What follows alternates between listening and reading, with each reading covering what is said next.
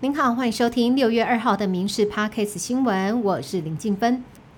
为了整合势力，前国民党秘书长李乾隆主动邀请党内大佬马英九、王金平、吴伯雄和侯友谊参叙，期间再邀请王金平担任进总主委。但是王金平也很谦虚，说应该有更适合的人。李乾隆表示将会持续的劝进，指出只有他才能够整合红海集团创办人郭台铭以及前高雄市长韩国瑜。关于换侯说的部分，李乾隆说不能再有这样的声音出现，必须团结做侯友谊的后盾。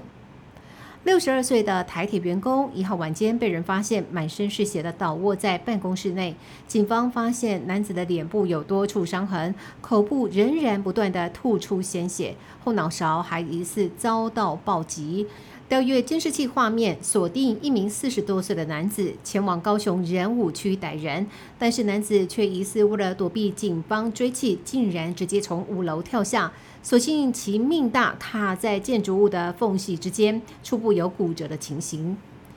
台南警局今天下午获报辖区内某店家遭人枪杀，预告要开枪示威。警方不敢大意，派员前往的时候，就看到了一辆小车停靠在路边，一名男子下车拿出突击步枪，对着水产铁门疯狂扫射。警方见状，朝其身后连开三枪，看到凶嫌受伤倒地，屈前踢开枪支予以压制，并且叫救护车协助送医。林志玲在结婚生子之后，鲜少公开露面。在蔡康永所主持的节目，她罕见的在镜头前大哭了。当蔡康永问到最想回到哪一天，林志玲突然泪如雨下，提到二零一九年和阿基拉举行完婚礼之后，母亲的病情迅速恶化，林志玲掩面泪崩，喊说她不认识我了，情绪瞬间溃堤，吓得蔡康永赶紧拿来卫生纸帮她止泪。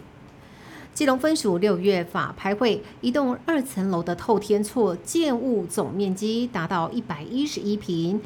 一拍的底价只有十六万三千元，平均每一平一千四百多块，创下基隆市法拍透天厝史上最低价。那么这栋透天厝原屋主原本经营农场，因为积欠基隆市税务局房屋税三万五千余元不缴。才会落到被拍卖的命运。由于该栋透天厝并没有门窗，只有建物使用权，也没有基地所有权。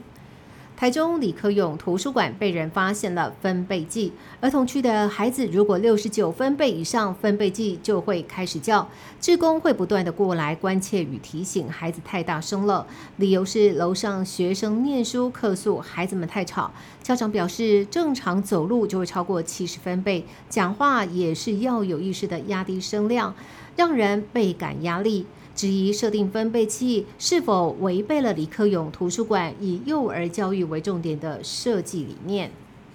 彰化一名科信清洁队员的儿子，因为开设的餐厅重新装潢整修，清出了两公吨的事业废弃物。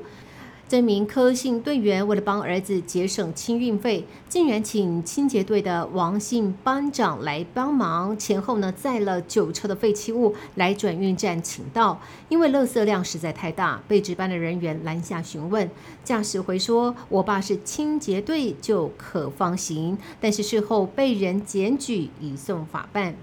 新北市板桥区清洁队员搬运废弃沙发时，于靠垫深层缝隙拾获了价值新台币三十一万元的黄金，发挥拾金不昧的精神，送到警方招领。他与其他廉洁的清洁队员今天获得环保局的表扬。经过清查所有登记收运大型家具的名册，核对不出可能丢沙发的民众，经过警方公告并且招领程序之后，黄金超过期限无人认领，在今年三月于银楼兑换现金三十一万四千元之后，缴回市府公库。